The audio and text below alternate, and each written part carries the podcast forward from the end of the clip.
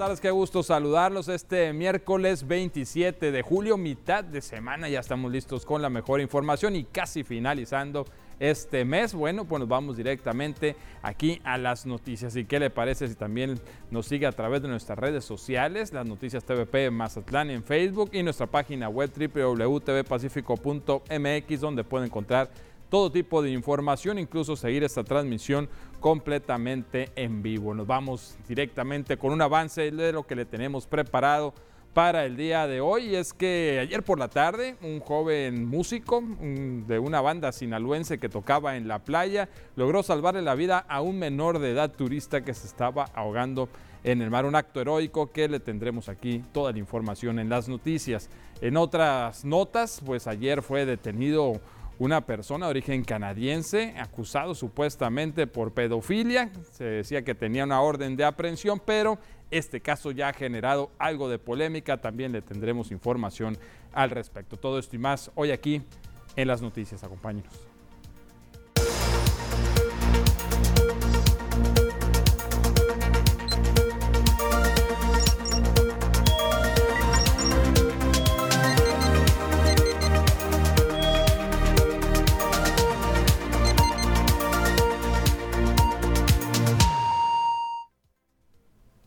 Vamos directamente con la información de esta tarde que tiene que ver con los fraudes que están siendo sujetos a algunos turistas en temporada vacacional, sobre todo en cuanto a reservaciones de hoteles, en reservaciones de algunos departamentos. La Secretaría de Turismo asegura que esta no es una situación que se presente solamente en Mazatlán, incluso ya se ha tocado el tema entre varios secretarios de turismo en el país. Los casos de fraudes a la hora de reservar cuartos de hotel o casa habitación para vacacionar es un problema que atraviesan todos los destinos del país, declaró la secretaria de Turismo en Sinaloa, María del Rosario Torres Noriega. Mencionó que en reuniones con sus homólogos en diferentes entidades se han puesto sobre la mesa temas que afecten en esta materia, en los cuales han coincidido con este tipo de problemáticas. Este es un tema que no solamente afecta a Sinaloa, sino a varios estados. Eh, nosotros en la Asociación de, Turismos a nivel nacional que tenemos, se ha comentado por varios secretarios de turismo que están eh, este, teniendo el mismo problema y, la próxima, bueno, el mes de agosto, mediados de días, vamos a Tlaxcala, nos reunimos todos los secretarios de turismo, ponemos sobre la mesa los, temas que eh, de, alguna u otra forma nos afecta y, y ese es uno de los temas. En el panorama estatal dijo desconocer cuántos se han registrado en los diferentes destinos de Sinaloa pero que personalmente atendió a una familia de deportistas que fueron víctimas en Mazatlán, a los cuales los acompañó a interponer su denuncia. Señaló que en algunas ocasiones las personas fraudeadas se rehusan a tomar acciones legales, por lo cual comentó que se debe de buscar que se siga este esquema a fin de reducir las posibilidades de reincidencia. Eh, yo los invité a que presentaran la denuncia porque es muy importante la denuncia. Eh, este tipo de situaciones pasa porque no quieren poner denuncia y no hay un seguimiento. Entonces, si no hay sanciones, va a seguir sucediendo. Entonces, tenemos que buscar ese esquema, por lo menos para empezar con el tema de la denuncia. A manera de prevención, Torres Noriega añadió que la Secretaría de Turismo ha trabajado campañas a través de redes sociales para prevenir de esto a los futuros visitantes. Y con la alta presencia de turistas en Mazatlán debido pues, a esta temporada vacacional de verano, comerciantes y prestadores de servicios turísticos mantienen la expectativa de alcanzar la meta para culminar este periodo. Roberto Lem González, presidente de la Cámara Nacional de Comercio, Servicios y Turismo en la ciudad, informó que han detectado que los vuelos que vienen de otras partes de la República llegan saturados, donde se reportó la demanda de Ciudad de México se incrementó en un 40%. En cuestión de ocupación hotelera, el dirigente empresarial reveló que en promedio se han mantenido en un 75%, mientras que los fines de semana han alcanzado niveles de hasta un 95%. Respecto a los precios en la Perla del Pacífico, Lem González agregó que es un destino turístico atractivo en esta materia, ya que se mantienen tarifas para todo tipo de visitantes, así como llamó a los hoteleros y comerciantes a mantener costos adecuados para los clientes. Entonces nosotros estamos observando que sí tenemos muchos turistas en Mazatlán, se han cubierto las expectativas.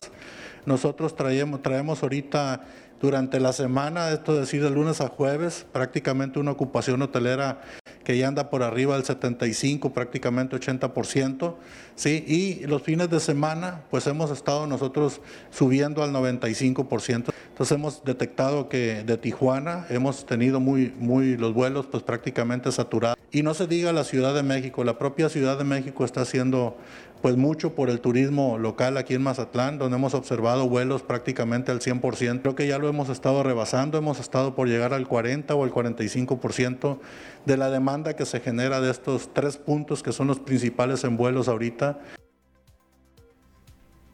Mira, un acto heroico se registró el día de ayer aquí en Mazatlán, en la zona de playa. Un músico de una banda sinaloense se encontraba tocando cuando se percató que un menor de edad tenía dificultades para encontrarse dentro del mar, a lo cual sin pensarlo se metió a rescatarlo. Esta es la información.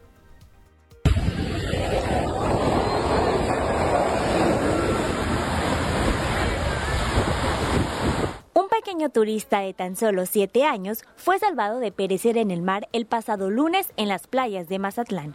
Brian Agustín Román, de oficio músico y quien toca la tuba en la banda del Bello, dijo que alrededor de las 4 de la tarde del lunes se encontraban laborando en una marisquería ubicada por el malecón. De hecho, acababan de terminar una canción cuando observó que el niño era arrastrado por el fuerte oleaje y sin pensarlo corrió a salvarlo. No, pues que pues, estábamos tocando ahí nosotros y, pues ya terminamos la canción y pues miré que el niño se estaba ahogando, ahí con otro y pues, pues me de volada me quité los tenis pues, porque pues siente feo que, pues, que, uno se está ahogando porque pues ya cuando yo no sabía nadar pues también me, estaba ahogando y se siente bien feo pues, pues por eso me, pues, más que nada pues por el niño. Brian Román dijo que los padres del pequeño le agradecieron por haber rescatado a su hijo. Añadió que ante cualquier situación que se presente y él pueda ayudar, lo hará, ya que se siente muy satisfecho por lo ocurrido. Pues siente chilo porque, pues, imagínense un niño de como de 7 años que haya perdido la vida, o sea, cuando tiene una vida por delante, pues el niño todavía, porque no es culpa de él. Joel Eduardo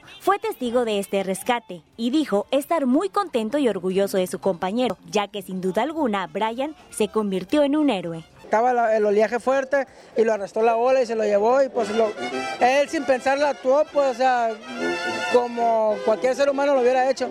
¡Eh, felicidades! Y eso pues se hizo viral de hecho en el video el muchacho. Muy, muy grato, muy bonito, se siente una satisfacción muy bonita que como le vuelvo a repetir, cualquier persona lo hubiera hecho pues éramos dos bandas las que estábamos. Brian Agustín Román se convirtió en tendencia a pocas horas de publicarse el video en redes sociales, donde se observa que sale del mar después de rescatar al niño. Bueno, pues sí, obviamente si te percatas de una situación de esto, pues sí, el, el primer instinto es querer ayudar, pero no cualquiera lo hace, ¿no?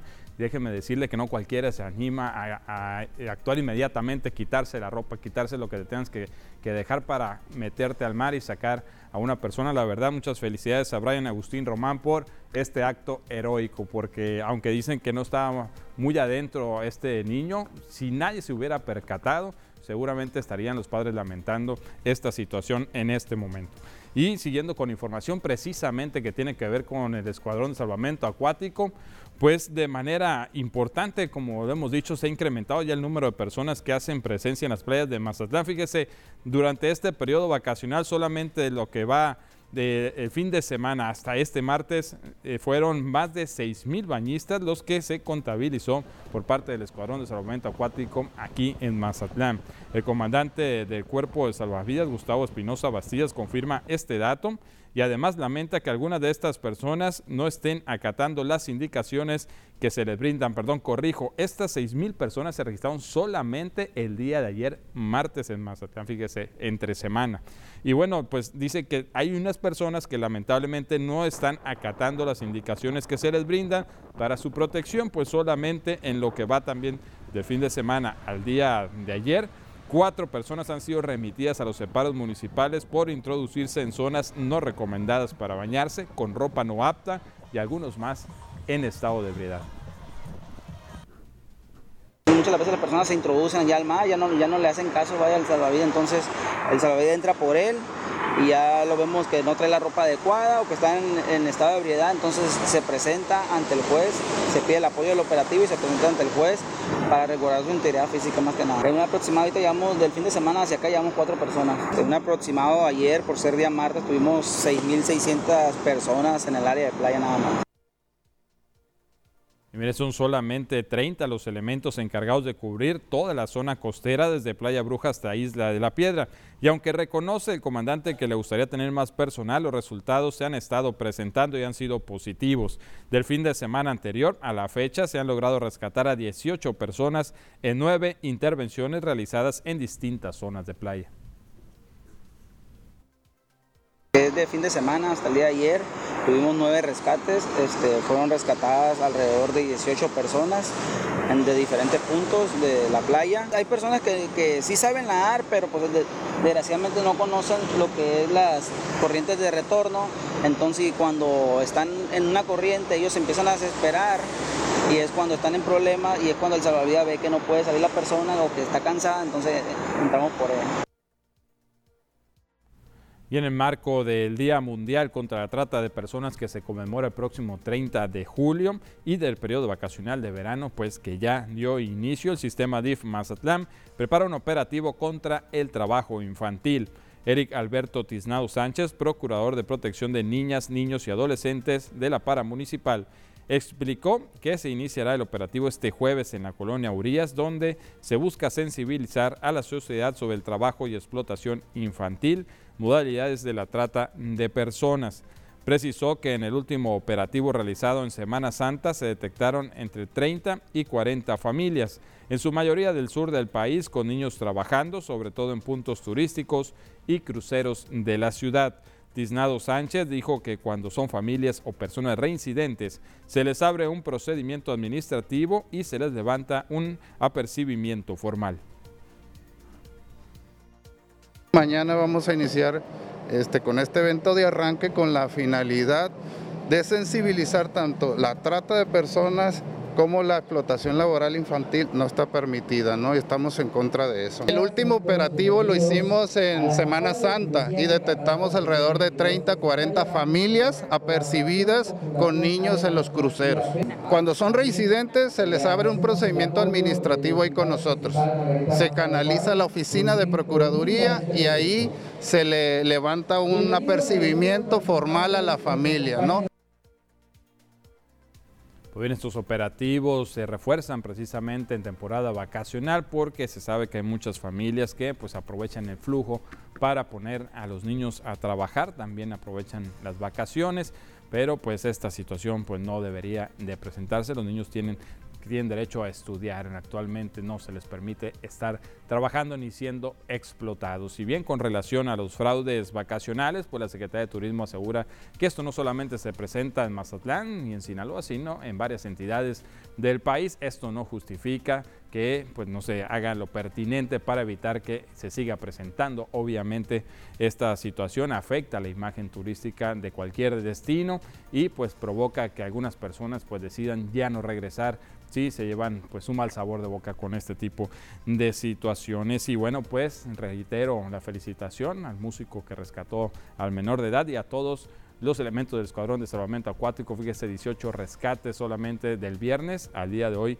Miércoles, la verdad, pues una labor titánica, ya que son 30 elementos solamente los distribuidos a todo lo largo de la franja costera. Nos vamos a primer corte, regresamos con más noticias.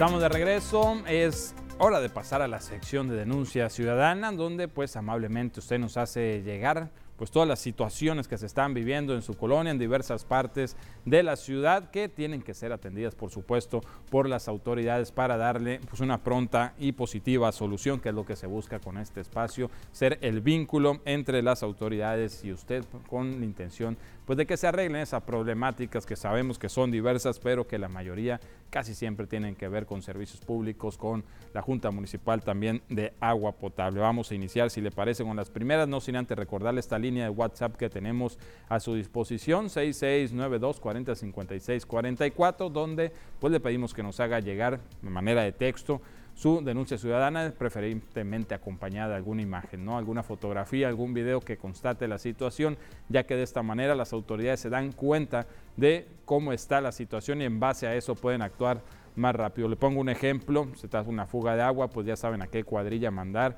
con qué herramientas, si no eh, se presenta la situación de que van, primero revisan, a ver qué ocupamos, luego regresamos. Esa, es la intención de que nos mande la imagen, precisamente para que se puedan dar cuenta y ver cómo pueden solucionar esa problemática. Iniciamos con los primeros de, de este día. Nos dicen buenas tardes, les comparto unas fotos de los parques de Urbivilla y López Mateos. Las personas que los limpian dejan basura amontonada por días y días. Ya se hizo normal verlos amontonados por todos lados. Ahí podemos ver las imágenes precisamente que nos hacen llegar. Donde se comprueba esto que nos están denunciando, nos repito, es en Urbivilla, perdón, y la colonia López Mateos. Así que atento llamado, en este caso también le compete a servicios públicos municipales, a ver si puede mandar ahí a su departamento urbano y parques y jardines a manera de recolectar esta basura que se acumula en los parques y retirarla sobre todo porque de nada sirve hacer la limpieza y dejarla acumulada en una orillita porque pues eso sigue representando todavía un foco de contaminación, mala imagen todavía. También nos dice buenas tardes, muchas felicidades por su noticiero, muchas gracias, para que nos apoyaran en Jumapán por estas aguas negras que ya tiene aproximadamente tres meses. Esto es en la calle Novena y Avenida Insurgentes, en la colonia Benito Juárez. Es una peste insoportable, nos dicen. Muchas gracias de nuevo y felicidades. Gracias a ustedes por seguirnos y por tener la confianza de las noticias en TVP, de hacernos llegar estas imágenes. Y bueno, pues déjenme decirle que afortunadamente sí son atendidas por las paramunicipales, por las dependencias del ayuntamiento en varias ocasiones se comunican con nosotros para pedirnos los datos y no los pudieron anotar. Y bueno, pues aquí aprovechamos para presentárselos. Ahí está la imagen, ahí está la situación que se está presentando en la calle Novena e Insurgentes. Es una calle muy recurrente con quejas, le hemos dicho eh, incluso baches, eh, fugas de aguas negras, fugas de agua potable. Y bueno, obviamente ya no es un secreto, lo han dicho las mismas autoridades, que esta avenida Insurgentes ya quedó obsoleta, necesita pues una, no una manita de gato, sino toda una reestructuración y bueno, ya hay un proyecto por parte del ayuntamiento para invertirle dinero y prácticamente reconstruir toda esta avenida. Ojalá que eso sea parte de la solución a esta problemática que nos están haciendo llegar aquí a las noticias. También nos dice mi reporte, buena tarde, en la calle privada de la Estrella y privada Rafael Buelna no funciona la luminaria, ya tiene tres meses, está muy oscuro. Atención, servicios públicos municipales.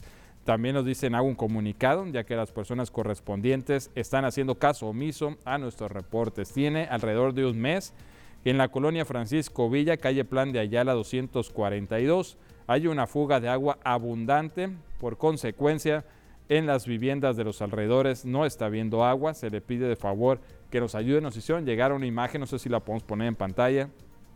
Ahí está, para que las autoridades pues vean la situación. ¿no? Esta es la fuga de agua que nos hablan, dicen que es abundante y está provocando desabasto en algunas casas que están ubicadas en esta misma calle, Plan de Ayala. Nos reportan que la fuga está en el 242, eh, más o menos a esta altura del domicilio 242, así que pues atención Jumapam. También nos dicen buenas tardes, señores reporteros, conductores, los molesto para poner una queja referente a los camiones de limpieza pública. Soy vecino de la colonia Valles del Ejido, de la calle Ejidatarios del Conchi. Eh, dice, tenemos como tres meses que el camión recolector no ha pasado. Los martes, jueves y sábado, como lo tenían estipulado, ya pasan de vez en cuando y hay mucha basura acumulada. Nos hicieron llegar este video y bueno, pues le, comento, no es ninguna molestia para nosotros, al contrario, le estamos agradecidos la confianza que tiene en las noticias y bueno, por hacernos llegar estas imágenes que pues están denunciando. Ahí está pues la falta de recolección puntual como regularmente se hacía en los días indicados, ahora dicen que pasan pues cuando pueden y esto pues genera una situación de contaminación y acumulación de basura en esta zona, así que atentos llamados servicios públicos municipales de nueva cuenta, para que ponga atención a calle Giratarios del Conchi. También nos dicen en la calle privada de la Estrella, en la colonia olímpica, hay un drenaje destapado desde hace dos meses, ya se hizo el reporte y todavía no lo arreglan los vecinos. Queremos que se arregle porque los olores son muy fuertes. Repito, calle privada de la Estrella en colonia olímpica. Esta fuga de drenaje nos reportan también otra fuga de drenaje. Eh, ya se reportó a Jumapam, con las lluvias se está cayendo el empedrado y está formándose un socavón. Dos meses hace que se reportó la fuga. Esto está en la calle Santa Bárbara, número 16.630 de fraccionamiento María Antonieta. Les agradecería mucho su reporte. Tenemos la imagen en pantalla que nos están anunciando. Ahí está el socavón. Le pusieron un pedazo de una palmera seca ahí como para pues informar a la ciudadanía del peligro que representa este socavón y tome sus precauciones y bueno pues atención autoridades correspondientes eh, dice que ya se reportó a Jumapam, también obviamente pues, le compete a obras públicas municipales que se pongan de acuerdo estas dos dependencias para ver quién le da solución definitiva a esta situación que están padeciendo. Le repito, es en el fraccionamiento María Antonieta. Muchas gracias por comunicarse con nosotros. Le estaremos dando seguimiento a todas sus denuncias ciudadanas y bueno, por lo pronto nos vamos a ir a otro corte. Regresamos con más noticias.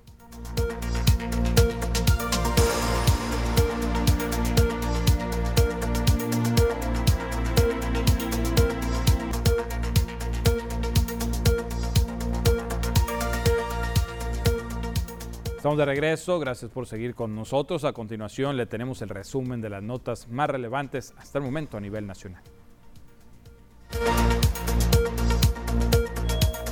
La Secretaría de Seguridad Ciudadana de la Ciudad de México decomisó un cargamento de 1.680 kilogramos de cocaína, cuyo costo estimado es de 400 millones de pesos, que provenía de Colombia oculto en dos tractocamiones.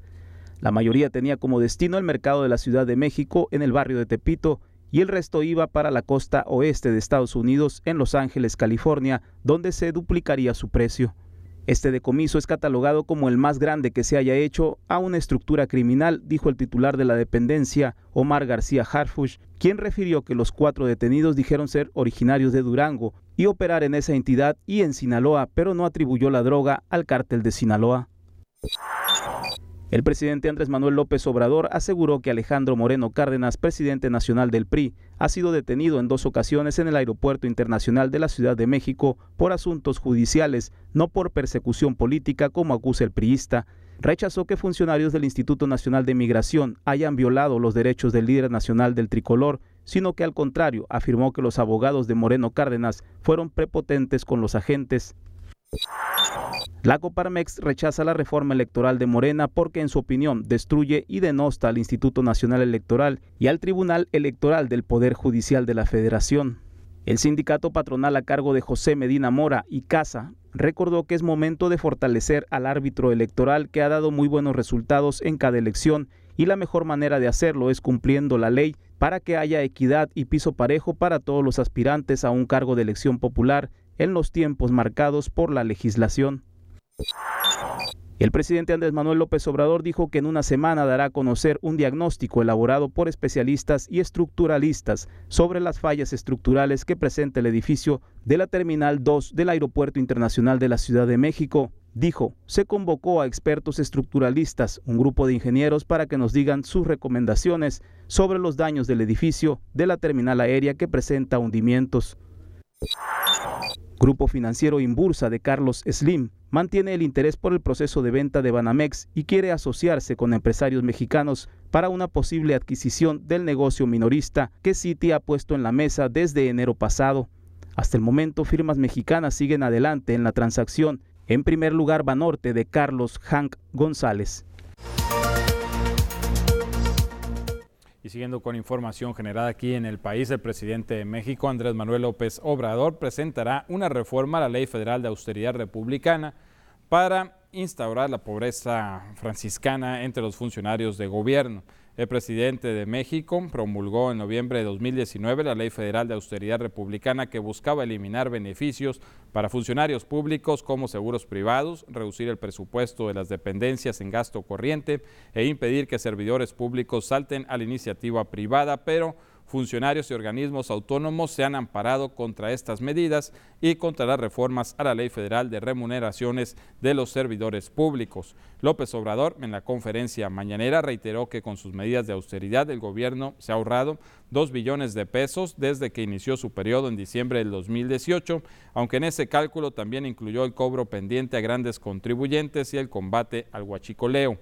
Entre las medidas adicionales de austeridad de los funcionarios señaló la restricción de viajes al extranjero, reunirse por videoconferencia, disminuir los viáticos y evitar la compra de vehículos nuevos, al citar que su camioneta oficial es del 2018. El mandatario federal defendió exhibir a los funcionarios que ganan más que el que él, incluyendo los ministros de la Suprema Corte, la gobernadora del Banco de México, el fiscal general de la República, consejeros del INE, la Comisión Federal de Competencia Económica y otros órganos autónomos. Lo escuchamos. Entonces, vamos a buscar la forma de presentar una iniciativa de reforma a la ley de austeridad y si eh, procede una nueva eh, reforma a la Constitución para eh, dejarlo eh, más claro y que no se preste a las interpretaciones que hicieron en el Poder Judicial de manera leguleya. Y a continuación le tenemos el resumen de las notas internacionales. Autoridades a la casa de una banda de macacos que atacaron a cerca de 50 personas en el oeste de Japón capturaron y mataron a uno de los ejemplares. El macaco macho fue capturado cuando rondaba los predios de un colegio en la ciudad de Yamaguchi, pero los otros continúan libres.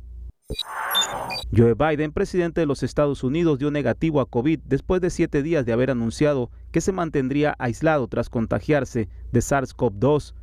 Lo anterior fue anunciado por la Casa Blanca, quien también informó que Biden saldrá del autoaislamiento. Estados Unidos acusó a China de provocaciones contra rivales en el mar de China Meridional y dijo que dado su comportamiento agresivo e irresponsable, era solo una cuestión de tiempo el que ocurra un incidente o accidente grave. Jun Pak, secretario adjunto para Asia Oriental en el Departamento de Estado, dijo a un grupo de expertos estadounidenses que había una tendencia clara y creciente de las provocaciones de la República Popular de China contra los países con reclamos en el mar de China Meridional y otros estados que operan legalmente en la región. El Papa Francisco ofició una misa al aire libre ante decenas de miles de personas en un estadio al oeste de Canadá, un día después de presentar una disculpa histórica por los abusos cometidos contra niños indígenas en escuelas católicas. Unas 50.000 personas, según las autoridades, acudieron al Commonwealth Stadium de Edmonton, donde el pontífice pronunció la homilia de la primera misa pública desde que llegó el domingo a Canadá por una visita de seis días. Tenemos otro corte y regresamos con entrevista aquí en el estudio.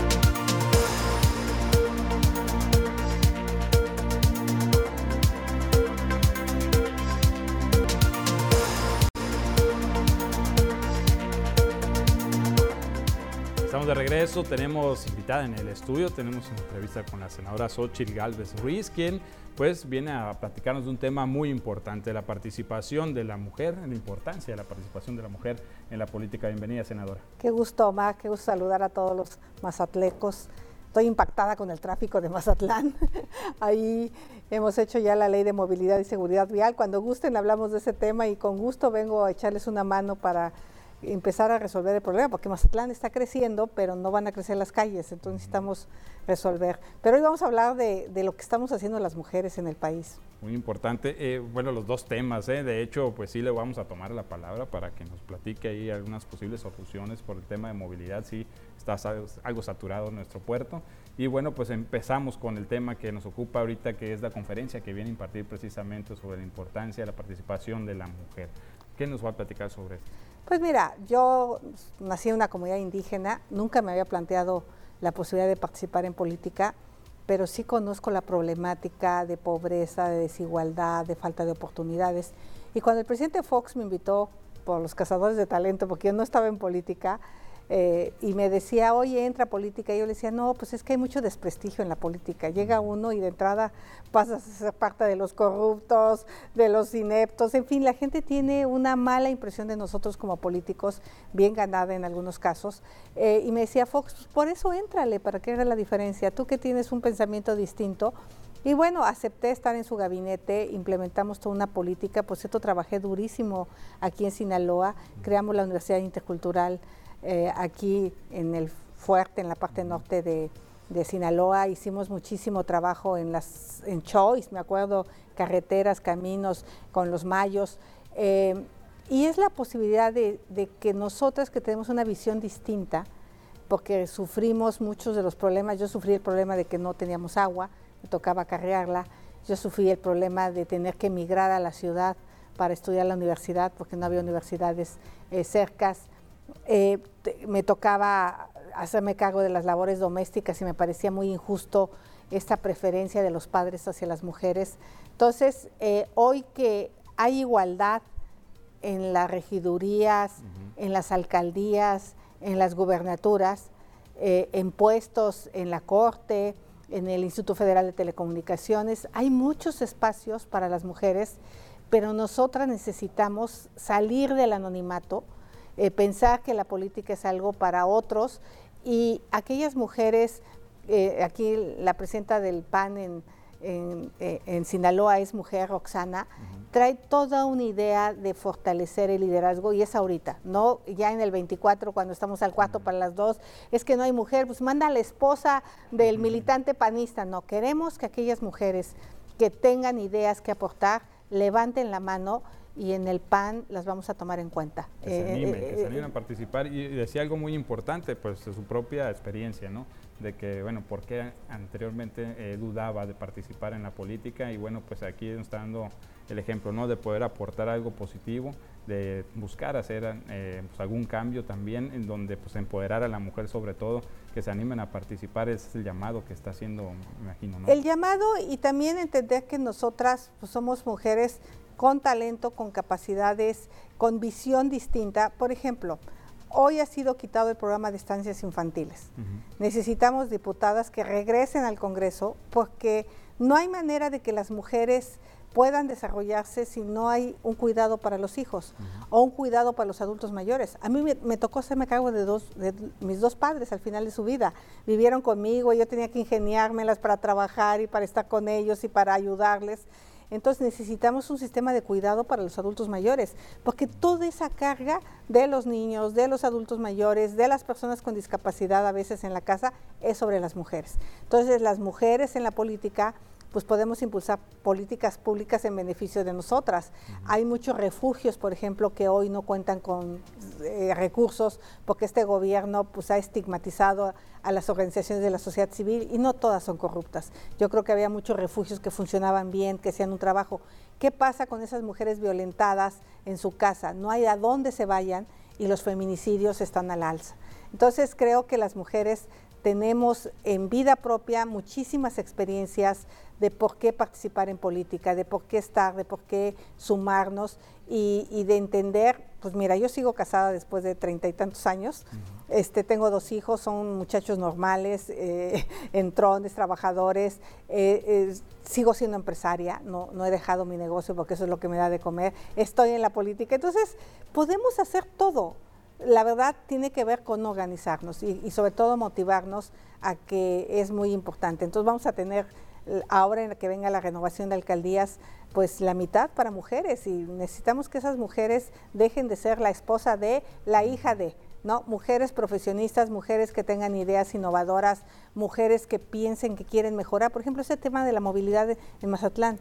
Si alguien tiene una solución para resolver el tema de la movilidad, que levante la mano y diga, a ver, yo soy ingeniera en transporte y conozco el tema de la movilidad y yo quiero aportar a mi municipio. Este, entonces, eso es lo que queremos, que levanten la mano y el Partido de Acción Nacional está totalmente abierto en escuchar a los ciudadanos. Ya nos dimos cuenta que cerrarnos y solo ver hacia adentro pues hizo que perdiéramos espacios importantes en la política. Entonces ahora traemos un planteamiento totalmente distinto. Y también hombres, también hombres que me están viendo, eh, hay buenos hombres, hay buenas mujeres, aquellos que realmente les gusta el servicio público y no irse a robar el dinero. O sea, este gobierno ha dicho mucho que no roban, pero mira, ahí está Segalmex donde hay un problemón de desvío de recursos públicos, ahí está la refinería de Dos Bocas, hay poca transparencia. Aquí mismo en Mazatlán estoy impresionada que el alcalde haya asignado un contrato de 405 millones de pesos para 2.200 lámparas.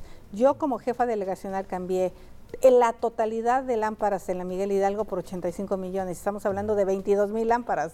Entonces, a ver, necesitamos gente que le entienda la ingeniería, pero que también sea honesta. Entonces están abriendo espacios para la mujer en el ámbito político, pero pues también eh, se necesita que eh, los hombres le entren también en las casas, ¿no? O sea, no solamente buscar eh, crear más guarderías y crear eh, situaciones que ayuden a la mujer en ciertas labores, sino que esto sea una igualdad completa, ¿no? También. Pues mira, yo eduqué a mi marido, y aquí lo voy a confesar públicamente. mi marido, mi suegra le había dicho, creo que era el príncipe de la casa, y cuando primero me dice, oye, ¿te vas a salir de trabajar ahora que nazca nuestra hija? Le dije, oye, güey, me conociste en la universidad, no me pides que me salga de trabajar, mejor entremos los dos al trabajo, y bueno, pues sí, los trastes, ayúdame con la niña, recoger hijos, y hemos caminado juntos, pero él sí tuvo como que cambiar su, su, chip. Pero si yo le hubiera dicho, pues sí, sí, claro que me salgo de trabajar para hacerme cargo de los niños, ahí hubiera perdido todo. Entonces le dije, no, no me voy a salir de trabajar, no he dejado de trabajar un solo día, pero aquí tú le entras al igualito que yo. Entonces sí, a mí me tocó ser de esa generación que educó al marido, gracias a Dios seguimos juntos, pero sí con un respeto mutuo a las actividades de cada uno. Él ahora ya se jubiló, es músico y estoy muy feliz porque está ocupado. Muy bien. Eh, antes de despedir, nada más recuérdenme a qué hora va a ser la conferencia, en dónde. Hoy a las 6 de la tarde en el centro de convenciones se va a poner buena, además de hablar de cosas serias, también soy un poco divertida. ¿Va a estar abierto al público en general? Sí, todo el mundo puede venir, de todos los partidos políticos. ¿eh? Aquí se trata de empoderar a las mujeres, no solo de un partido político. Obviamente, si vienen con el PAN, mejor, pero si no, pueden venir cualquiera. Muchas gracias, senadora. gracias. Bueno, la senadora Xochitl Galvez, quien nos acompaña aquí en las noticias. Vamos a ir a otro corte, regresamos enseguida con más información.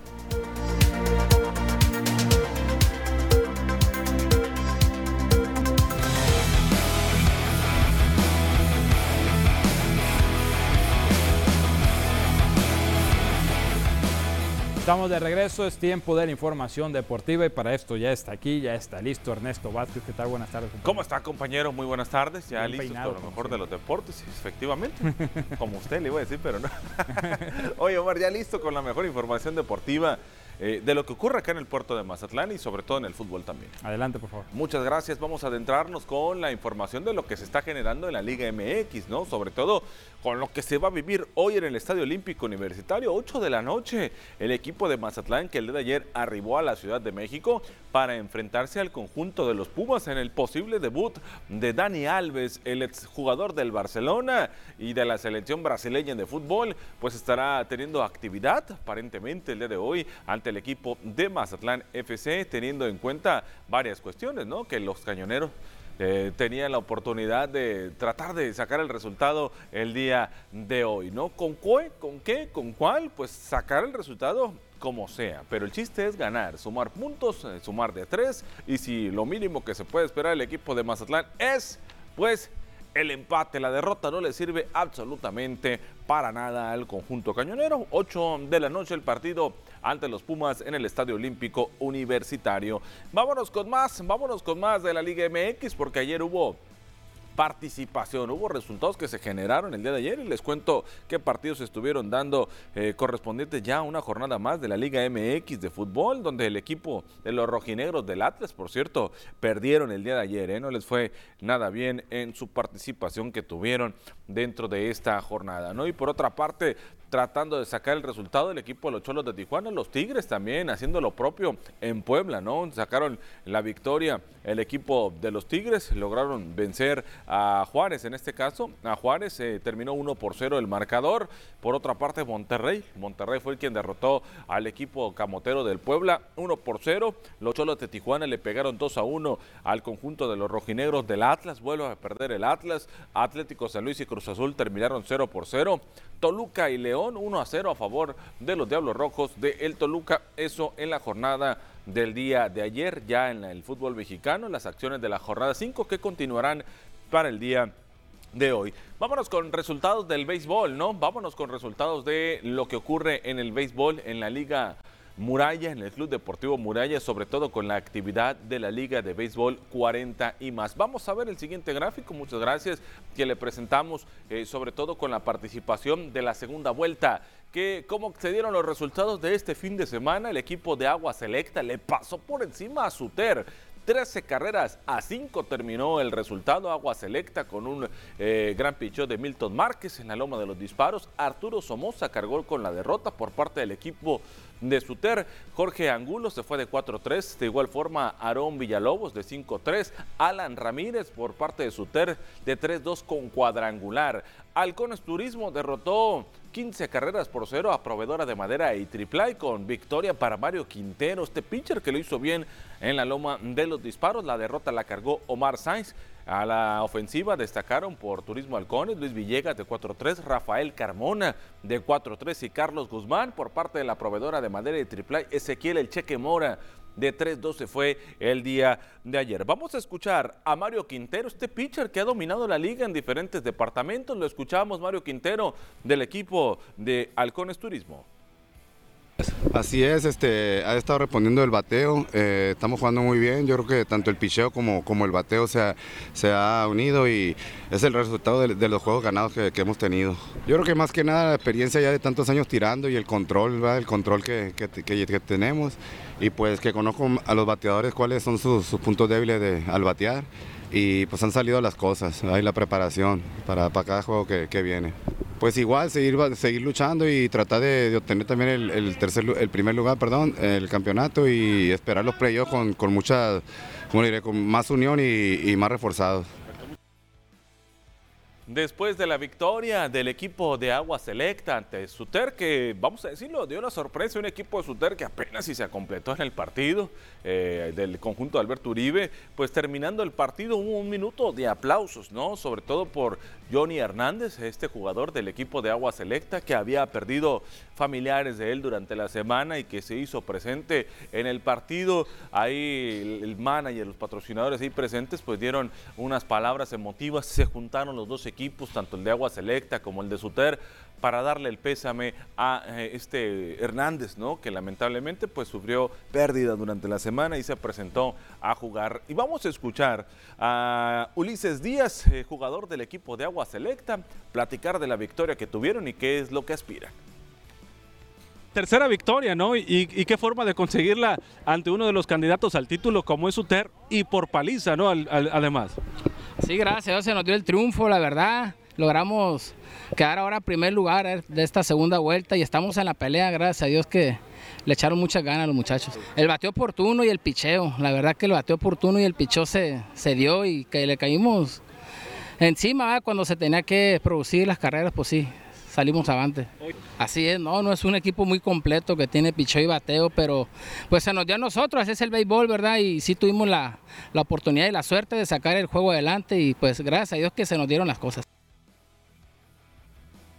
Vámonos con más información de lo que está ocurriendo en el torneo nacional de béisbol categoría juvenil menor, nuevos valores aquí en el puerto de Mazatlán con actividad por parte de los diferentes equipos que ven acción acá en el puerto, ¿no? Sobre todo con lo que ocurrió el día de ayer, ¿no? Con la participación del equipo de la Liga Norte de Hermosillo que no pudo, se llevó la derrota ante el equipo de la Liga Altos de Jalisco, seis carreras a tres terminó el marcador, victoria para el conjunto jalisciense, ¿no? Y una mención especial para Luis Ángel eh, Limón, que se lució en la loma de los disparos y que también con el BAT pudo aportar lo propio, ¿no? Ahí está la victoria para la liga, en este caso, que apareció de los Altos de Jalisco, quien dice que en Jalisco no se juega buen eh, béisbol, ahí apareciendo esta liga y cumpliendo desde lo que fue la loma de los disparos Luis Ángel Limón para darle la victoria a su equipo, seis carreras por tres terminó el marcador. Vámonos ahora con el partido que se celebró hoy por la mañana el partido llevado a cabo hoy por la mañana entre la escuadra de Liga Bravos y Liga Centauros, Bravos de Guadalajara y Liga Centauros de Chihuahua. ¿Cómo terminó este partido? Eh, muy apretado, ¿no? Hay que decirlo, pero al final de cuentas salió con la victoria 1 por 0 la Liga Bravos de Guadalajara sobre la Liga Centauros. Gran duelo de picheo entre estos muchachitos. Se lucieron en la loma de los disparos cumpliendo, ¿no? Sobre todo la carrera llegaría hasta la sexta entrada. Hay que recordar que en estas categorías solamente se juegan eh, siete entradas y apareció un Gael Rizo que se lució en la loma de los disparos, ¿no? Cumpliendo con la labor desde la loma de los disparos, Gael Rizzo, que también vino a batear y también lo hizo de buena forma, ¿no? Por su parte, el conjunto de la Liga Centauros de Chihuahua, pues también cumpliendo con una tremenda defensiva. Al final de cuentas, la carrera apareció para favorecer al equipo jalisciense que estará ya del otro lado. En más resultados, solamente comentarles de lo que pasó también el día de ayer con los equipos de aquí del puerto de Mazatlán, que vieron acción y que cumplieron en lo que correspondió a la Liga Muralla, consiguiendo la victoria 12 carreras a cero ante Cuervo Tezapopa, ¿no? Terminó eh, el triunfo para el equipo de la Liga Muralla. Saludo para Julio Galindo, que es parte del cuerpo técnico de este equipo y que estará ya pasando a la siguiente ronda de este torneo nacional. Vamos a escuchar a Gael Rizo, él fue el pitcher ganador, ahí lo vemos en pantalla, en la victoria del equipo de la Liga Bravos de Guadalajara que lanzó ruta completa, siete entradas. ¿Cómo te sientes? Primero de haber conseguido la victoria y segundo de la proeza que hiciste arriba de la loma de los disparos. Nada, pues muy feliz porque metimos la carrera del gane y más porque no entraron carreras. Nada, pues más que nada los picheos y guardar los lanzamientos para no acabárnoslos un digno rival, ¿no? Como el que les tocó en la Liga Centauros, que también los hizo batallar ustedes para hacer carrera. Sí, también nos hizo batallar porque el piche también está duro. ¿Y qué es lo que esperan de, de su participación ahora en la siguiente ronda? Pues que nos vaya bien y también nosotros poder avanzar a las siguientes finales. Antes de finalizar, recordar este fin de semana y en el Club Deportivo Muralla se estará llevando un homenaje por el segundo fecha de fallecimiento a Gabriel Ernesto Tiznado Irigoyen, mejor conocido como el Yul. Ahí se estará llevando a cabo un partido que organizan sus amigos allí en el Club Deportivo Muralla. Así que muy, pero muy pendientes de lo que va, se va a llevar por ahí de las 3 de la tarde este fin de semana, este sábado para ser exactos. La información deportiva con la actividad que se está llevando acá en el puerto de Mazatlán se la presentamos hoy en los deportes. Omar Lizárraga, la información. Gracias por la información. Un abrazo a toda la familia por el Jultis Nado, el tremendo hijo del famoso grillo. Exactamente, ¿no? Este fin de semana va a haber homenaje, un partido de homenaje. Bien merecido. Compañero, ¿qué te parece si nos enteramos de las condiciones del clima a continuación? Estamos a mitad de semana y hay que estar bien enterados.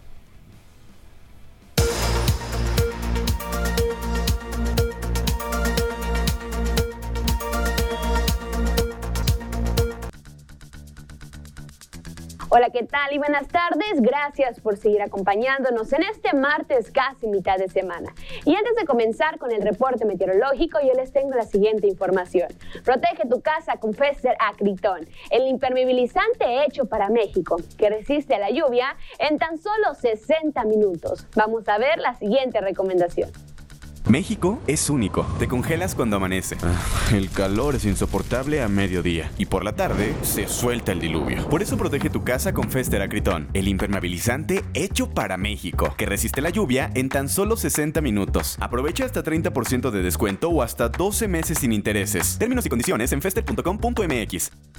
Estamos de regreso con el reporte meteorológico, primeramente para conocer algunos fenómenos que nos afectan actualmente. Y el día de hoy tenemos a la tormenta tropical Frank, la cual actualmente se encuentra a 750 kilómetros de costas nacionales, alejándose cada vez del territorio mexicano. Por otra parte, se está dirigiendo hacia el oeste y bueno, también tenemos al monzón mexicano, el cual estará provocando igual fuertes lluvias para el noroeste de la República Mexicana, especialmente para Sinaloa, Sonora, Chihuahua y Durango. Pasamos a conocer las temperaturas actuales aquí en nuestro país y comenzamos en la frontera en Tijuana. El día de hoy tenemos una condición de cielo que se mantiene soleada con 24 grados. En La Paz se mantiene con 34 grados, Guadalajara nublado con 23, Acapulco con 30 y en Ciudad de México tenemos actualmente una condición de cielo totalmente cerrada con 23 grados. Pasamos a conocer las temperaturas actuales aquí en nuestro estado, en Sinaloa, y qué tenemos para el resto de la semana, comenzando en el puerto de Mazatlán. Actualmente se mantiene con una máxima de 32 grados y se mantiene la misma máxima para lo que resta de la semana con cielos nublados. Mañana jueves tenemos precipitaciones con tormentas eléctricas para Mazatlán.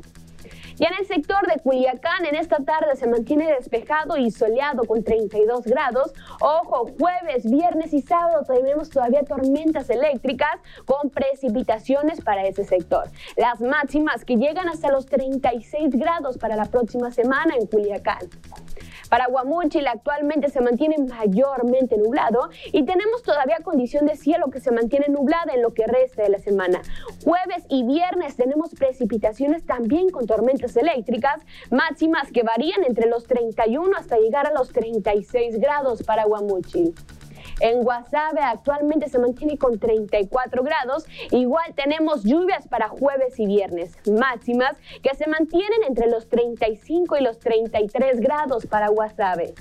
Para finalizar, en el sector de los mochis actualmente tenemos una máxima que llega hasta los 31 grados y aquí tenemos máximas que van a variar entre los 32 y los 35 grados centígrados con cielos nublados. Para este fin de semana, solamente domingo se prevé una condición de cielo mayormente despejada. Respecto a la fase lunar, nos mantenemos aún en cuarto menguante, la salida de la luna a las 5 horas con 29 minutos, la puesta de la luna a las 19 horas con 39 minutos, la salida del sol a las 6 de la mañana con 35 minutos y para finalizar la puesta del sol a las 19 horas con 57 minutos. Hasta aquí el reporte meteorológico, espero que tengan una excelente tarde.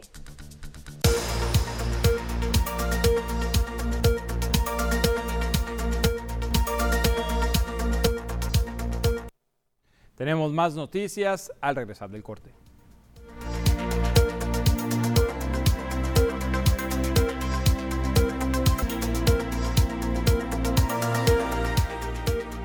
La tarde de este martes, la tarde de ayer aquí en Mazatlán, fue detenido por elementos de la Secretaría de Seguridad Pública un residente canadiense que presuntamente cuenta con ficha de búsqueda en su país por el delito de pornografía infantil.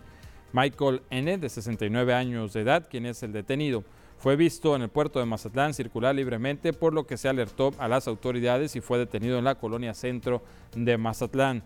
Las autoridades municipales dieron a conocer mediante sus redes sociales que el imputado de pedofilia será puesto a disposición del consulado canadiense para que sea procesado legalmente. Cabe señalar que el pasado 18 de julio se emitió la alerta que Michael había huido de Canadá y se encontraba en este puerto sinaloense. Sobre esto fue cuestionado el alcalde Luis Guillermo Benítez Torres y dijo lo siguiente. Es una noticia buena y una mala. La buena es porque aquí se le detuvo. Era una persona que se le andaba buscando a nivel mundial. Y aquí la policía local. Eso habla bien de nuestra policía. Y lo otro, pues es muy mala imagen que un pederasta, eh, porque ustedes saben lo que significa, al menos a mí como persona me causa repulsión y asco. Somos eh, liberales, progresistas, pero en esos temas es otra cosa. La secretaria de Turismo en el Estado, Rosario Torres, también opinó al respecto. Dijo que en este caso tienen que ser muy cuidadosos, sobre todo en el manejo de información, para no afectar, no faltar a los derechos humanos de las personas. Tenemos que ser muy cuidadosos, obviamente. Eh, sí tuve comunicación eh, e, e, información al respecto. Eh, desconozco las cuestiones legales, si exista una orden de aprehensión o hay que ser muy cuidadoso en ese tema. Ahí el consulado también tendrá que apoyar, en este caso, al turista que está aquí en Mazatlán. Digo, sí que se violenten los derechos de nadie. Tiene derechos igual que todos nosotros, entonces, pues obviamente si no hay una orden de aprehensión, bueno, ya las autoridades judiciales tendrán que determinarlo. Sí recibí a través de las redes sociales apoyo de una persona cercana a él para, pues, para, para ver su situación porque precisamente nos decían que había, una, una, había difamación. No hay que violentar los derechos de las personas solamente.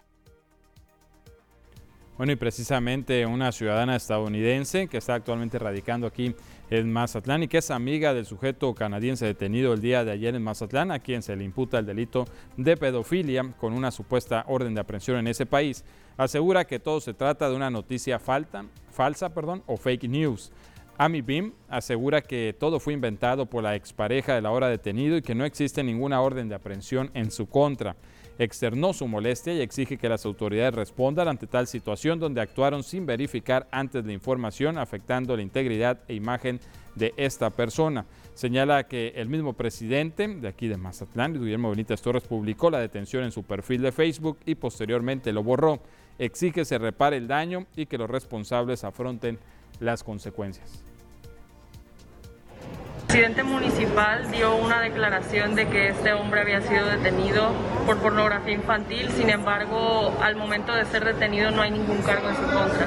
Entonces está destruyendo la vida de un hombre aquí en México y en Canadá también. Después de alguna media hora o una hora de haber, de haber publicado esta noticia, el presidente municipal la borró y él tiene que asumir las consecuencias de lo que está haciendo porque está destruyendo la vida de un hombre. Because we don't have court based on a Facebook post. Y bueno, como nuestro deber, con la intención de ampliar la información, se buscó al vicefiscal en la zona sur que no se encontraba en su oficina. Se nos dijo que eh, no estaba, al parecer se ha tomado un periodo vacacional con la idea pues de que nos platicara si esta persona ya fue puesta a disposición en la vicefiscalía porque se comenta, se dice que todavía se encuentra detenido en los separos de la policía municipal. Se buscó al secretario de Seguridad, Simón Malpica, pero tampoco nos pudo atender. Bueno, vamos a irnos con esto a otro corte y regresamos con información que tiene que ver con el sector salud.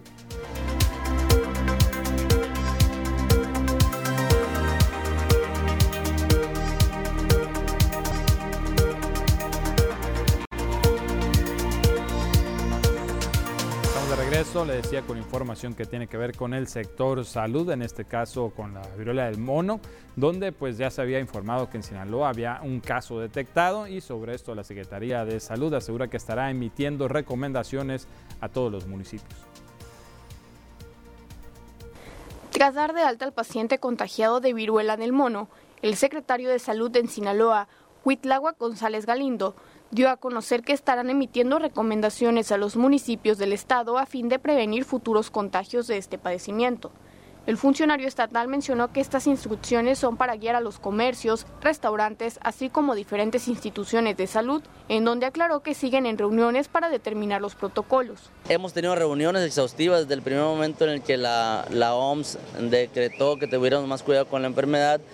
Ya estuvimos en reuniones y hemos estado evaluando los protocolos, desarrollándolos para poder emitir comunicados, recomendaciones para enviar a todos los municipios y se le va a enviar también una notificación a cada presidente municipal y a, través de sus sistemas de salud municipales se va a enviar otra notificación. Nosotros estamos, las recomendaciones van a, van a indicar los cuidados que tienen que seguirse, qué se va a hacer en los comercios, qué se va a hacer en las áreas de, donde hay restaurantes, qué se va a hacer en los hospitales, cómo vamos a trabajar, cómo se van a trabajar en hoteles, todas esas recomendaciones se van a entregar. Recordó que la viruela símica contiene menor letalidad que el COVID-19, en donde aseguró que se cuentan con los medicamentos para brindarle atención a los pacientes, además de que este afecta con mayor gravedad solo a quienes tienen una enfermedad agregada. El secretario de Salud señaló que hasta el momento no se han detectado casos nuevos o sospechosos y que la persona que se trató recientemente en el estado ya volvió a sus actividades normales. Ah, hemos tenido falsas alarmas, pero realmente no, no hemos tenido ningún otro caso. No, ya no, de hecho, eh, una vez que las lesiones se secan, ya también no hay contagio, ¿no? Y esta persona está súper bien, ya está trabajando incluso. De hecho, este padecimiento, eh, la resolución es espontánea, los tratamientos, tenemos todos los tratamientos para poder atenderlos. donde se ha visto un incremento en la mortalidad, digamos, es en aquellos pacientes que presentan una enfermedad agregada. Por ejemplo, VIH, por ejemplo, aquella persona que tiene un, un, padecimiento neoplásico. González Galindo añadió que aún así no se puede bajar la guardia, por lo que se debe de estar pendiente si hay síntomas de alarma, tal y como fiebre, dolor de músculos, dolor de garganta o adenopatías en cuello. Miren, en el Hospital Municipal de Mazatlán, pues efectivamente ya se recibieron pues, algunas recomendaciones. El director Andy Samuel Ramos Aragón detalló que la Secretaría de Salud de Sinaloa ya emitió una guía práctica con información alusiva a la enfermedad, donde al gremio de médicos se les explica en qué consiste, cuál es el cuadro clínico y cómo se contagia para reconocerla y acudir a recibir atención médica de manera oportuna. El funcionario municipal destacó que hay más estrategias para protegerse en comparación con el COVID-19. Refirió que con la viruela del mono se requiere más exposición y tener contacto directo mayor con la persona enferma. Recomendó que si una persona presenta lesiones en la piel, tiene alguna secreción independientemente si se trata de viruela del mono o no, no debe tocar las heridas, de hacerlo, no llevarse las manos a los ojos y nariz u otra parte del cuerpo, así como inmediatamente realizar lavado de manos y obviamente acudir al médico. Lo escuchamos. La Secretaría de Salud ya emitió su primera guía práctica. Es una guía clínica donde se nos explica a todos los médicos eh, en qué consiste esta enfermedad, cuál es el cuadro clínico, y lo que más creo ahorita nos interesa a todas las personas es saber cómo se contagia. Eh, no, ninguno, ninguno. Tengo conocimiento incluso que en la ciudad no ha habido un solo caso sospechoso. Claro que se han registrado casos en el país. Ahorita todo parece indicar que tenemos más manera de protegernos a diferencia del COVID. Aquí como que se requiere un poco más de exposición, que si la persona trae lesiones en su piel, la, secreción o el agüita que sale las lesiones nos caiga a nosotros. Y pues eso, si uno ve que alguien tiene lesiones de ese tipo, pues dudo mucho que uno se acerque, por precaución, sea varicela o cualquier otra enfermedad. Y mire, desde muy temprano, padres de familia, algunos tutores comenzaron las filas en el Polideportivo de la Universidad Autónoma de Sinaloa, tras de que se volvieran a aperturar las eh, jornadas de vacunación contra COVID-19 para niños de 5 a 11 años de edad con la aplicación del biológico Pfizer. En dicho punto, durante la mañana se observaba que avanzaba con rapidez, sin embargo la respuesta por parte de la ciudadanía hacia que se volvieran a formar largas filas a las afueras de este recinto. Tenemos corte, regresamos enseguida.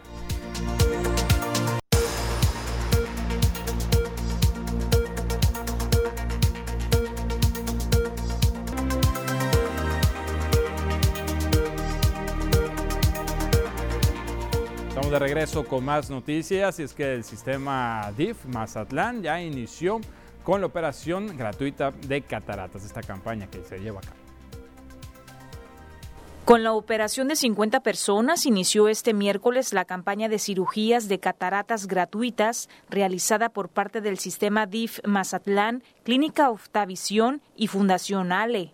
Brenda Borboa Sarabia, directora del DIF municipal, detalló que de más de 400 personas que se acercaron interesadas, resultaron seleccionadas 150 personas en total para la operación, iniciando hoy con las primeras 50 en las instalaciones del Hospital Municipal Margarita Maza de Juárez.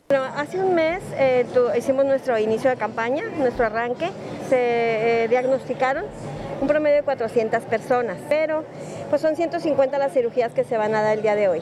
Hoy iniciamos una parte hoy, otra parte mañana y otra parte pasado mañana. No, esta campaña está eh, de la mano con Optavisión, con Fundación Ale. Pues esta campaña es cada año, sin embargo estamos viendo por ahí algunas este, que han levantado ya la mano, esperemos que se dé, no, no digo quién porque en realidad no puedo vaticinar nada mientras no estemos seguros, pero si hubiera algo previo en seis meses, pues lo volvemos a hacer. Por su parte, la doctora Verónica Olvera Carrasco, presidenta de Fundación Ale, agradeció a quienes hicieron posible la campaña que estuvo dirigida a personas en situación de vulnerabilidad del sur de Sinaloa. La actividad finaliza el 29 de julio y lo único que aportó el paciente fueron 810 pesos para exámenes de laboratorio. Se informó que podría realizarse una edición más dentro de seis meses. Y es precisamente la presidenta de Fundación Ale Verónica Olmera Carrasco quien habla de esta situación de la donación de órganos que se ha visto afectada también por la pandemia. La donación de órganos en Mazatlán está lenta. Todavía la gente, por falta de conocimiento, es que no sabe qué es donar órganos. Pero la donación de órganos se hace a través del paciente que muere por muerte cerebral. ¿Por qué? Porque necesitamos que el corazón esté latiendo y nutriendo los órganos. Cada vez que una persona dice no quiero donar, seguramente muere alguien que esperaba un corazón, dos pulmones y un hígado. Si dona el hueso y la piel, puede salvar hasta mil personas beneficiadas. Alrededor de mil personas mueren al año porque no les dieron un órgano en todo el país. Corte y regresamos.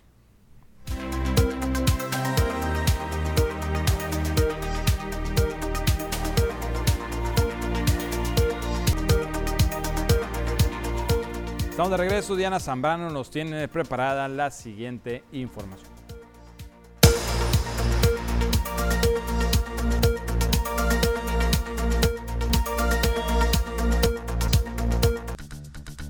Hola, ¿qué tal y buenas tardes? Gracias por seguir acompañándonos. El día de hoy platicaremos sobre un fenómeno que es muy extraño que podamos visualizar sobre el mar, pero cuando pasa puede ser muy peligroso. Las olas cuadradas. Este tipo de olas es muy extraño que sucedan y consiste en un fenómeno que la mayoría de las veces no se puede visualizar en superficie, pero sucede en el fondo marino.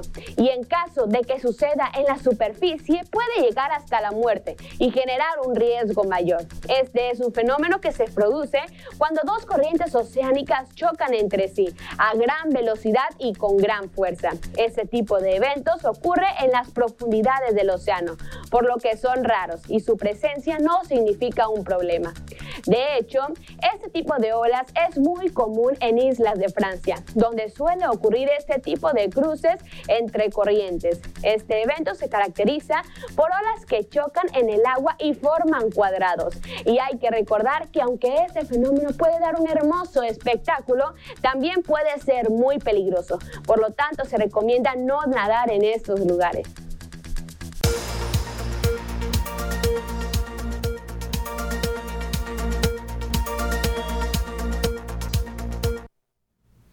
Con esta información nos despedimos. Gracias por habernos acompañado a lo largo de este noticiero. Mañana tenemos una cita a la 1.30 pm. Lo invitamos a que se quede con la programación de TVP. Enseguida la Camorra. Buena tarde. Pásela bien.